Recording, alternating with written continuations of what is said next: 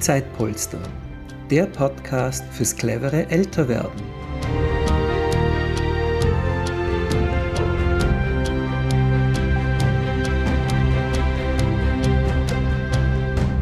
Herzlich willkommen zur neuen Folge des Zeitpolster Podcasts. Ich bin Judith Schneider und freue mich ganz besonders, mich heute mit Frau Chris Grenn zu unterhalten. Frau Grenn ist praktizierende Psychokinesiologin und mehrfache Buchautorin. Außerdem war sie Mitgründerin der Klinik Clowns, Co-Chefredakteurin einer englischen Zeitschrift und Drehbuchautorin. Sie hat also einen äußerst spannenden Lebenslauf. Der Hauptgrund, warum wir sie unbedingt für unseren Podcast befragen wollten, ist ihr Buch Wollen wir wirklich 100 werden? das letztes Jahr im ORAK Verlag erschienen ist. Herzlich willkommen, Frau Grenn. Danke für die Einladung. Frau Grenn, Sie haben äh, 2018 eine TV-Reportage mit dem Titel Über 100 gestaltet, wenn ich richtig informiert bin. Äh, war es das, war es diese Erfahrung, die Sie dazu gebracht hat, dieses Buch zu schreiben? Wie kam es denn zu dieser Reportage und woher das Interesse für die Menschen im hohen Alter? Naja, mein eigener Vater wurde 103, hat noch bei uns im selben Haus gewohnt und war wirklich gut beisammen, also bis zum Schluss. Äh, dann ist er gestürzt, hat sich den Oberschenkelhals gebrochen, musste ins Krankenhaus und dort ist er leider verstorben nach einem Krankenhauskeim. Aber äh, zur selben Zeit habe ich gehört von einer Statistik, dass Kinder, die jetzt, also damals in unseren Breiten auf die Welt kommen, eine 50-prozentige Chance haben, 100 Jahre alt zu werden. Dann habe ich mir gedacht, okay, sollte es Europa noch geben in 100 Jahren, was ja auch nicht so sicher ist, und die Hälfte der Europäer 100 ist, was muss an unserem System verbessert werden, damit es den 100-Jährigen auch noch gut geht? Mein Vater zum Beispiel war Dentist und hat bis 85 gearbeitet. Äh, was machen die Menschen, wenn sie mit 60 oder 65 in Pension geschickt werden? Was sollen sie die nächsten 40 Jahre machen? Und da habe ich mir überlegt, okay, was muss verbessert werden an unserem System, damit es den 100-Jährigen, die es dann vielfach geben wird, auch noch gut geht. Habe hab mir eine fernsehtaugliche Kamera gekauft, habe mich auf die Suche gemacht nach 100-Jährigen, habe mehr als 20 100-Jährige interviewt, aber auch Politiker, Ärzte, Ärzte, die spezialisiert waren auf Alzheimer und Demenz, Pfleger, den Mann, der die 24-Stunden-Pflege äh, in Österreich initiiert hat und so weiter. Und habe dann das Glück gehabt, auch einen Fernsehsender zu finden, der das äh, senden wollte, aber nur mit den 100-Jährigen. Das heißt, die Experten kamen gar nicht vor und mein Anliegen wurde eigentlich nicht gedeckt. Mhm. Und nachdem ich schon ein paar Bücher geschrieben hatte, war dann mein Verlag so lieb und hat gesagt, na, schreib halt dann einfach ein Buch. Dann habe ich gedacht, okay, wen interessiert es, was die Chris Grenz zu diesem Thema zu sagen hat? Habe ich mir gedacht, es wird keinen Menschen interessieren. Und so bin ich auf die Idee gekommen, einfach viele Experten mit Berufen von A bis Z zu interviewen. Und so das habe ich dann auch gemacht und so entstand mein Buch. Und was mich wirklich fasziniert hat, dass nicht zwei Leute dasselbe gesagt haben. Also am Anfang habe ich Angst gehabt, na, was ist, wenn jeder dasselbe sagt? So war es aber nicht. Also es ist wirklich eine bunte Geschichte geworden und von A bis Z, also A äh, Architekt, ja, Z Zukunftsforscher und dazwischen wieder, wie gesagt, Politiker, Schauspieler, Sänger, Ärzte quer durch quasi Berufe, so ist das Buch entstanden. Mhm.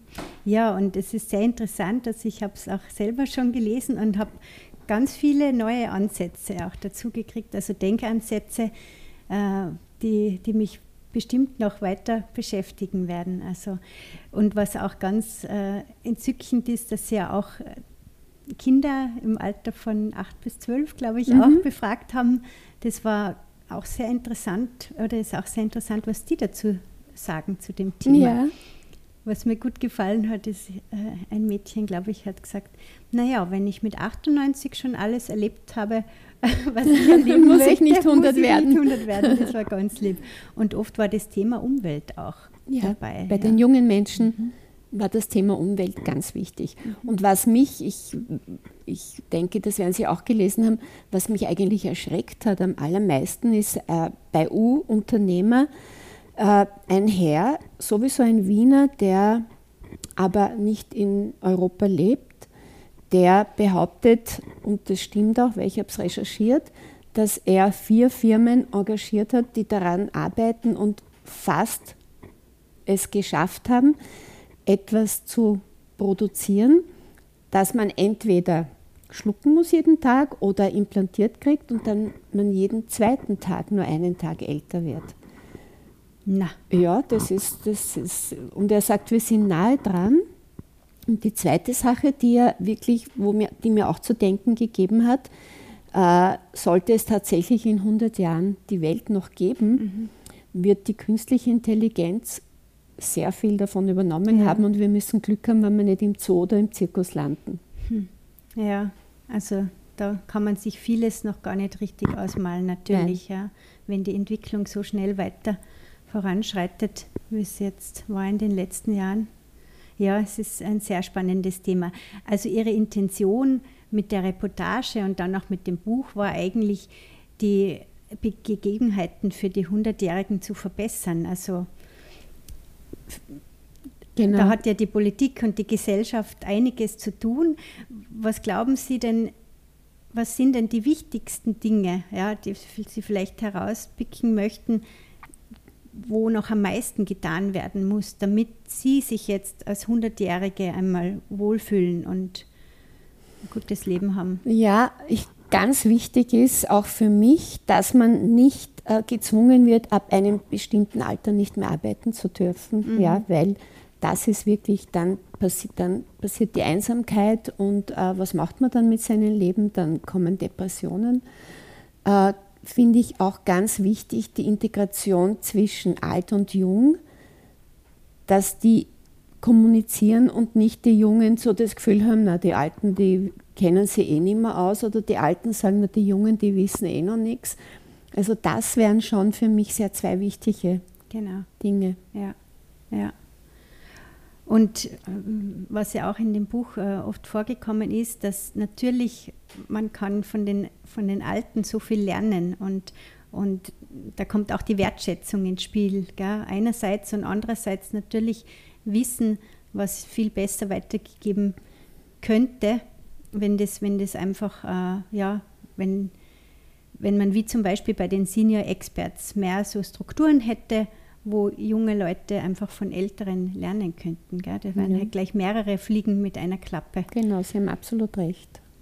Das und ich finde auch, vielleicht möchte ich das noch sagen, dass viele ältere Menschen, also ich merke das so bei Frauen, die ab einem gewissen Alter denken sie, okay, ich kann jetzt keine Jeans mehr anziehen oder ich muss meine Haare anders machen, weil da möchte ich Ihnen eine lustige Anekdote erzählen mich gibt es ja meistens so irgendwie in Jeans und Stiefletten und Lederjacke, obwohl ich schon vierfache Oma bin. Und ich war mit meiner, einem meiner Enkelinnen Eis essen und zu mir sagen sie nicht Omi, sondern Mi, das ist abgekürzt, da kann ich ein bisschen besser umgehen damit. Und die Kleine sagt zu mir, du Mi, dieses und jenes. Und ein zweites Mädchen ist gekommen und hat gesagt, wieso sagst du zu deiner Mama Mi? Und die sagt, na, das ist meine Oma. Und das Kind schaut mich an und sagt, nein, Omas haben keine solche Schuhe und keine solche Hosen. Super. Und da habe ich gedacht, okay, wenn man nicht glaubt, wenn man ist alt, muss sich jetzt nur mehr in Kostümen angeben. Das hilft schon auch ein bisschen. Genau, ja. Vor allem einfach nicht sich an irgendwas halten, was man denkt, so muss es sein oder das ist vorgegeben, sondern halt auch im späten Alter, besonders im späten Alter, auf sich selbst zu hören was will ich denn tragen zum genau. Beispiel, was will ich denn machen? Wie fühle ich mich damit nicht, wie, ja. was denken die anderen von mir, mhm. wie ich jetzt, bin ich jetzt da, da richtig angezogen für mein Alter? Mhm. Was natürlich auch ein ganz ein wichtiger Punkt ist, äh, denke ich mal, um, um ein gutes Leben zu haben mit 100 Jahren, ist ein gutes Netzwerk zu haben. Also natürlich einerseits die Familie, dann Freunde. Man hört ja oft ab einem gewissen Alter, meine Freunde sind alle gestorben. Ja. Äh, das ist natürlich ein Problem und ich glaube auch oft äh, ein Grund, warum Leute dann sagen, ja, ich will nicht mehr oder sie werden natürlich sehr traurig auch. Könnte man da auch irgendetwas noch tun, damit man, oder was müsste man tun, damit man frühzeitig sich darum kümmert, dass, dass später ein gutes Netzwerk da ist? Man, muss, man darf nicht aufhören, sich Netzwerke zu äh, kreieren. Man kann nicht, okay, die eine Freundin gibt es nicht mehr, die gibt es auch nicht mehr. Dann muss man halt gewillt sein, neue Leute kennenzulernen. Weil es gibt, geht ja anderen dann genauso wie mir. Mhm. Ja? Die haben ja auch schon ein paar Freunde weniger. Dann muss man halt nicht nur zu Hause sitzen, weil die werden nicht an der Türe läuten und plötzlich da sein. Mhm, genau, also das heißt, man muss auch im Alter dann manchmal die Komfortzone vielleicht verlassen, ja. um, um neue Begegnungen möglich machen zu lassen. Ich wollte vielleicht noch etwas sagen. Es ist auch wichtig, dass man äh, gesund, also Gesundheit ist eine ganz wichtige Sache.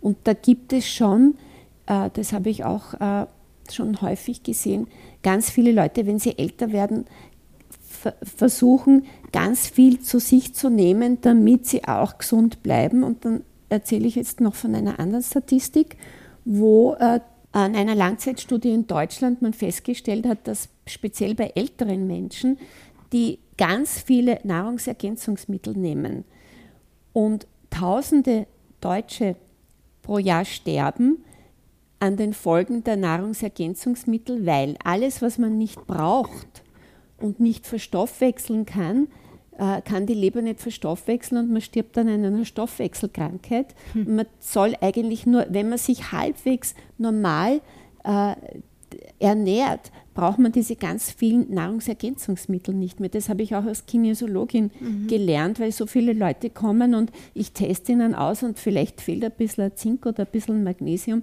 aber die meisten Sachen fehlen uns nicht. Mhm. Und trotzdem, man kauft sich dann das und das und das und das ein und glaubt, man tut sich was Gutes und es ist genau das Gegenteil. Mhm. Ja, also ich glaube, das Stichwort ist eine ausgeglichene Ernährung, ja. aber natürlich gibt es auch, soweit ich weiß, äh, schon eben äh, gerade Mineralstoffe und so, wo man im Alter ein bisschen einen erhöhten Bedarf hat, wo man darauf achten kann. Und natürlich soll man äh, ja jetzt weniger Genussmittel, vielleicht Alkohol in Maßen und also eh gängige Dinge, die man, die man ja im Grunde schon weiß. Aber ja, ich denke, mit den Zusatz Mitteln, da wird halt einfach viel Geld gemacht. Gell? Und, ja, und da ist der Markt beworben. überschwemmt und man mhm. glaubt, man tut sich was Gutes und das ist genau das Gegenteil. Mhm. Mhm. Ja. Aber in Maßen, wie Sie sagen. Ja, genau. Ja, wo wir beim Thema wären, was kann ich für mich tun, damit es mir gut geht, wenn ich 100 oder wenn ich einfach recht alt schon bin. Ähm, gesundheitlich natürlich die Ernährung, dann natürlich auch die Bewegung. Das ist ja auch ein ganz, ein ja. ganz ein wichtiger Punkt. Das fand ich auch ganz interessant bei Ihnen im Buch. Das habe ich mir sogar rausgeschrieben, weil das irgendwie so ganz konkrete vier wesentliche Dinge waren. Das hat der Geburtshelfer und Autor, Universitätsprofessor Peter Huslein aufgelistet. Vier wesentliche Dinge, die wichtig sind für den Körper. Also das Gewicht halten, weil man natürlich, wenn man jetzt nicht, wenn man übergewichtig ist, dann nicht wirklich gesund sein kann im hohen Alter. Muskeln aufbauen, also früh genug ein bisschen Krafttraining machen. Oder, äh, oder auch später. Mhm. Es ist nie zu spät zum Beginnen. Zum Aufbauen wieder, ja. Mhm, mhm. Genau, Kondition halten und die Beweglichkeit. Also das waren so die vier körperlichen Dinge, wo er gesagt hat, dass die ganz ganz ausschlaggebend sind und zusammen mit der Ernährung und der geistigen Fitness, dass das ja. einfach das Um und Auf ist. Genau, das haben auch die Leute erzählt. Also es gibt äh, bei meiner, einer, einer meiner Dokumentationen eine 101-Jährige, die sogar noch Auto fährt ja, mhm. und sie das auch erzählt. Und jeder sagt, also Kreuzworträtseln, viel lesen, viel reden, nicht nur sitzen und fernschauen. Mhm. Äh, und Bewegung. Also mhm. jeder hat gesagt Bewegung und ein roter Faden, aber den werden wir wahrscheinlich nicht mehr so nachvollziehen können. Als Kinder haben wir nichts zu essen gehabt. Das war ein roter Faden, der Ach durchging, so, weil die natürlich, die Hundertjährigen damals, ja, waren ja alle relativ arm damals. Ja, ja. Also also Sie glauben, dass das frühe Fasten ich glaube nicht Fasten, sondern nur also halt unsere Kinder, die essen zu viel. Man muss wirklich ein bisschen aufpassen, mhm. auch wie man die Kinder ernährt, dass es nicht nur Junkfood ist, ja, mhm. weil Zucker. das, ja, zum Beispiel. Mhm. Genau, und genügend Flüssigkeit heißt ja, ja auch immer im Alter, gell? Genau, dass man, man vergisst zu trinken. Ja, mhm. ja. Das, diese Frage sind Sie sicher schon oft gestellt worden. Wollen denn Sie selber 100 Jahre alt werden? Unbedingt. Unbedingt. Und äh, was tun Sie jetzt schon dafür, damit es Ihnen dann gut geht? Ich arbeite immer noch. Mhm. Ich bin noch nicht 100, aber ich kann mir nicht vorstellen, dass ich mal kein Projekt habe. Also wenn ich, ich muss, ich muss, ich muss immer mit irgendwas beschäftigt sein. Das ist mhm. für mich ganz wichtig. Ja, ja, genau. Das war auch ein, ein Punkt, was mir sehr gut gefallen hat in einem Teil des Buches. Äh, die Neugier als, als Motor, als ja. Lebensmotor. Gell? Dass man, wenn man immer sich für etwas interessiert und äh, quasi ein Projekt hat im Kopf, auch wenn es nur ein Projekt ist, denke ich mal, ich möchte mehr über dieses Thema wissen oder dieses Thema wissen, dass man, dass man, dass man dann einfach sich, dass man auch später noch dazulernt und sich weiterentwickelt. Ja, und äh, man ist auch dann aufgebaut, weil dann kommt jemand wie Sie und will von mir was wissen und das natürlich ha, gibt mir wieder Mut. Schön, das freut mich sehr. Ich hatte letzte Woche gerade äh, auch ein ganz ein tolles Interview mit einer unserer ältesten Helferinnen. Das wird im Podcast wahrscheinlich nach dieser Folge erscheinen mit der Frau Köhler. Ganz eine tolle, kluge Frau, die ist 81 und noch als Helferin bei Zeitpolster tätig. Und die hat einen ganz äh, weisen Spruch gesagt, oder sie hat halt gesagt, weil sie kann eigentlich noch fast alles. Ja? Sie hat gesagt, Skifahren ging noch, aber das Aufstehen, wenn man fällt, ist schwierig. Ja, man traut sich nicht so, weil man könnte sich was brechen. Ja, und dann habe ich gefragt, ähm, eben wie sie damit umgeht, wenn etwas nicht mehr geht. Und sie hat gesagt, ja, also wenn etwas nicht mehr geht, dann macht es ja Platz für wieder was Neues. Genau. Also Wenn das, das eine nicht geht, geht was anderes. Unglaublich, tolle Einstellung. Ja, also ich bin mir dessen bewusst, dass das sicher nicht immer so leicht gehen wird, weil besonders wenn es um körperliche Gebrechen geht, dann ist es wahrscheinlich schon oft schwierig damit oder schwieriger damit umzugehen. Aber die Einstellung, ähm, auf das Positive zu schauen, was geht denn noch und nicht, was geht nicht mehr. da haben Sie recht, ja. Das ist genauso, man soll sich auf das konzentrieren, was geht als das, was nicht mehr geht, weil dann nimmt das, was nicht mehr geht, so eine Dimension an und verdrängt das, was eh noch geht. Mhm. Mhm. Ja, ich glaube, es das ist halt auch, wenn man das ganze Leben daran gearbeitet hat, sich gut kennenzulernen und, und weiß, was tut einem gut, ähm, wo stehe ich mir oft vielleicht selber im Weg, dann kann man auch später im Alter besser auf sich schauen, besser auf sich acht geben, glaube mhm. ich. Gell? Dass Sie haben recht, ja. noch viel genießen kann auch. Aber man muss sich halt vielleicht auch wirklich immer das vornehmen, weil sonst kann es sein, dass irgendwie der Schlendrian kommt. Naja, mhm. halt, okay, es ist mhm. draußen ein bisschen grau. Mhm. Was mache ich? Bleibe ich daheim und schaue fern. Also man muss sich dann schon rausreißen. Das benötigt auch ein bisschen. Ja, genau, genau. So. Und man kann ja nicht alles selbst bestimmen ich habe mir eben nach, nach dem, Ihrem Buch, also ganz fertig waren bin ich nicht, aber drei Viertel habe ich geschafft. Das heißt, beim U sind Sie noch nicht? Nein, bin ich, bin ich eben, deswegen habe ich vorher so erstaunt reagiert, weil das habe ich tatsächlich noch nicht gelesen, aber ich werde es sicher fertig lesen. Ähm, aber was ich schon gelesen habe, habe ich so ein bisschen resümiert und habe dann mal gedacht, okay, es gibt eigentlich, also es kommt immer auf die Umstände an und es gibt Umstände, die kann man selbst beeinflussen, wie die Ernährung und das Körperliche, also körperliche jetzt nicht, natürlich nicht das Genetische, aber äh, jetzt äh, die Bewegung und so weiter. Dann gibt es Dinge, die die Gesellschaft und die Politik beeinflussen kann mhm. und eben Dinge, die man nur schwer oder äh, nicht beeinflussen kann, wie die Genetik und die Umwelt. Aber jetzt besonders in der Gesellschaft und in der Politik, da ist ja wirklich noch Luft nach oben, würde ich sagen, wenn man schaut auf die Infrastruktur, besonders bei Menschen, die jetzt vielleicht nicht so viel Geld mehr haben im Alter, gell, wo man dann in Systemen drinsteckt und, und gar nicht mehr viel Auswahl hat und nicht wirklich selbstbestimmt mehr leben kann. Das ist, glaube ich, auch etwas, wenn man, wenn man dann Berichte hört, dass, dass einfach aufgrund vom Personalmangel die Menschen ruhig gestellt werden in Heimen oder einfach kein Zuspruch ja. da ist, sobald Na, keine Ihnen, Besucherinnen kommen. Mhm. Da kann ich Ihnen auch ein Beispiel erzählen, wo es am System krankt. Meine Mutter hat sich im Alter von 90 auch den Oberschenkelhals gebrochen, kam ins Krankenhaus, äh, ist reingegangen ins Krankenhaus mit einem Blutdruckmittel und nach drei Wochen rausgekommen mit 15 äh, Medikamenten, die sie ihr täglich gegeben haben. Äh, das haben wir dann mit einer Hilfe einer Neurologin wieder langsam abgesetzt und sie wurde ungefähr 85 Prozent wieder normal, weil wie sie rausgekommen ist mit diesen 15 Medikamenten, war sie total verwirrt. Okay? Nach einem Jahr, und da war ich leider im Ausland, stürzte sie wieder, hat sich den zweiten Oberschenkelhals gebrochen, kam in ein anderes Krankenhaus. Äh, die haben sich vom ersten Krankenhaus, ich will jetzt gar keine Namen nennen, mhm.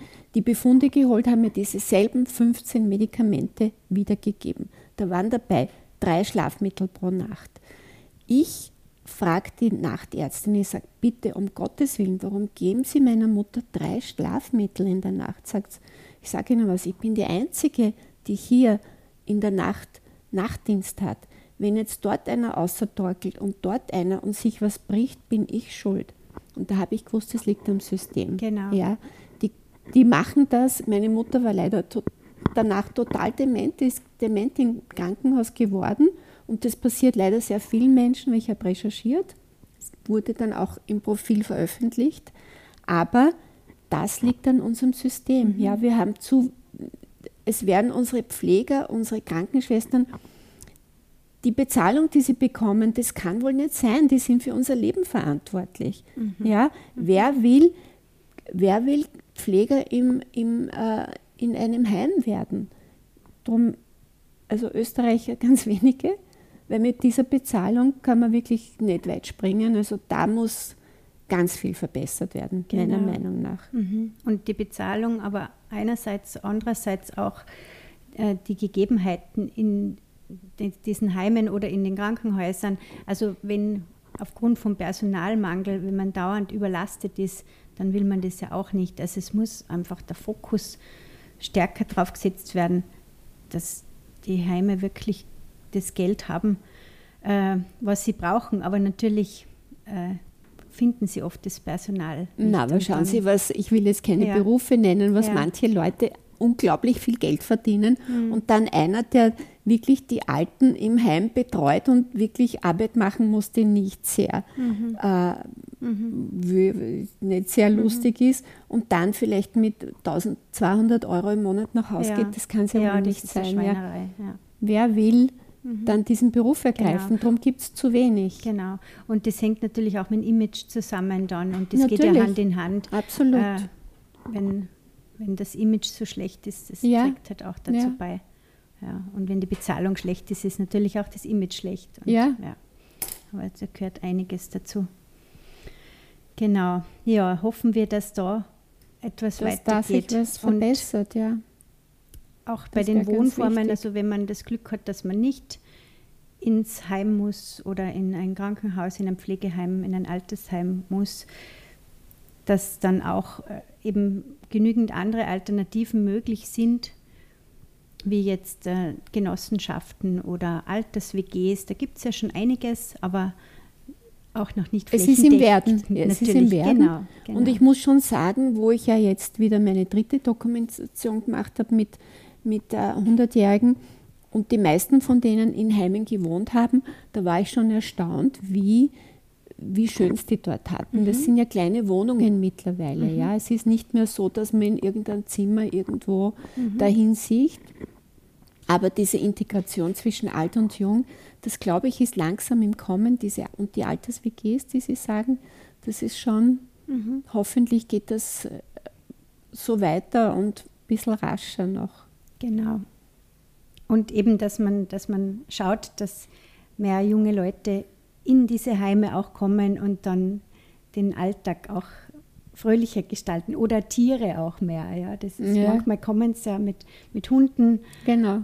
in, in das Heim und das ist, glaube ich, immer ganz eine große Freude und ich denke, das ist natürlich nicht einfach, wenn man da regelmäßig oder Mitbewohner hat, die, also tierische Mitbewohner, die regelmäßig ja. da bleiben. Aufgrund genau. der Hygiene, das ist halt sicher eine Schwierigkeit, aber das wird, glaube ich, die Zufriedenheit äh, der Bewohnerinnen schon auch ja. deutlich. Das machen ja teilweise die Klinik-Clowns auch ein bisschen schon, dass sie zu den Alten gehen. Also das alleine, mhm. das, wär, das glaube ich, hilft auch schon ein bisschen, mhm. dass man was zum Lachen hat, weil genau. ich glaube, das ist wichtig. Ja, dass man einfach mal rausgerissen wird aus dem Alltag. Ja. Alltagstrott, was da vielleicht dann auch oft vorherrscht. Ja, ich denke, genau. natürlich kann man auch in einem Heim äh, ein schönes Leben noch äh, führen. Ich denke mal, wenn man dort mit den richtigen Leuten zusammenkommt und nach Karten spielen kann. Genau, bevor man alleine zu Hause genau, ist, ja. hat man dort eh so quasi eine Gemeinschaft mhm. und das ist sicherlich lustiger, beim Frühstück nicht alleine oder beim Mittagessen oder Abendessen mhm. oder wie Sie sagen, Karten spielen oder sonst mhm. irgendwas machen. Genau, und vielleicht, wenn es dann ab und zu noch Veranstaltungen gibt und Ausflüge gemacht werden, äh, ja, wenn man das körperlich alles machen kann und geistig dazu fähig ist, dann kann man, kann man sicher auch äh, schöne Jahre in solchen Heimen verbringen. Und geistig bleibt man mehr fähig, je mehr sich tut rundherum. Mhm, genau, ja. Und ich weiß, natürlich gibt es auch Leute, die, die da schon viel machen, aber. Na, ihr zum Beispiel. Halt, ja, der Zeitpolster, ja. Es ist schon ein Grund, warum es Zeitpolster gibt, ist damit, damit auch die Generationen wieder mehr zueinander kommen. Ja. Also es sind zwar die, unsere Freiwilligen sind zwar oft so im Pensionistinnenalter, aber das ist ja dann auch schon ein, ein großer Altersunterschied manchmal. Ja. Natürlich können auch junge Leute sich freiwillig engagieren. Da hoffen wir, dass das mehr wird weil es macht ja auch Sinn, man kann dann die Stunden ansparen und später für die Kinderbetreuung verwenden zum Beispiel oder eben der Oma oder dem Opa mal äh, Stunden schenken, das ist auch möglich. Äh, mhm, ja, spannend, das also, heißt für Kinderbetreuung kann man es auch anspannen, das genau, ist gut ja. zu wissen. Also da hoffen wir, dass, dass da sich in Zukunft auch äh, noch mehr junge Menschen melden. Ja, das wäre natürlich auch eine große Bereicherung, weil viele Leute haben heutzutage keine Großeltern mehr. Ja. Und dann haben sie oft gar keinen Zugang zu älteren Menschen. Und Oder verlieren auch was. den Kontakt zu den Eltern und den Großeltern. Das finde ich, das sehe ich in meiner Praxis auch sehr häufig, dass die keinen Kontakt zu den Geschwistern oder den mhm. Eltern oder den Großeltern haben. Man kapselt sich so ab. Das ist irgendwie, leider sehe ich das relativ häufig. Hm. Woran liegt das, glauben Sie? Dass die Jungen eben denken, oh, die Alten, die pff, haben eh nichts mehr zu sagen. Oder die Alten sich vielleicht äh, nicht genügend einlassen, dass die Jungen auch was wissen mhm. und dass man sich eher auf einer selben Ebene trifft, anstatt ich, mhm. du bist das Kind, ich bin die Mutter oder der Vater, mhm. sondern okay, du kennst dich eigentlich im Leben so gut, eh so gut aus und ich kann von dir auch was lernen. Und ich mhm. glaube, das ist sehr häufig so, dass das so mm, abbricht, weil eben die Kommunikation abbricht. Mhm. Ja, das ist ein interessanter Ansatz. Das kann ich mir gut vorstellen, dass das oft der Fall ist. Ja. Und auch die Wertschätzung äh, der älteren Menschen bei uns in der Gesellschaft ist ja leider auch nicht so hoch wie in manchen anderen Kulturen. Da können wir sicher Genau das Gegenteil, gell? Ja. Ja, mhm. ja. Früher wurden die Alten wirklich gewertschätzt, wie gesagt, in, in anderen Kulturen. Bei uns ist es dann umgekehrt. Mhm. Ja, da gibt es noch einiges zu tun. Mhm. Auf jeden Fall. Also zum Schluss, äh, liebe Frau Grenn, fragen wir allen unseren Gesprächspartnerinnen dieselbe Frage. Deshalb frage ich die auch jetzt äh, an Sie. Und zwar ganz einfach, was zählt im Leben? Für mich die Familie. Mhm. Das ist auch schön, dass man da jetzt im Hintergrund ein Kind hört als Bestätigung. Die Familie. Mhm. Das ist für mich eigentlich das Wichtigste. Mhm. Vielen Dank äh, für das sehr interessante und schöne Gespräch. Danke, Ihnen auch.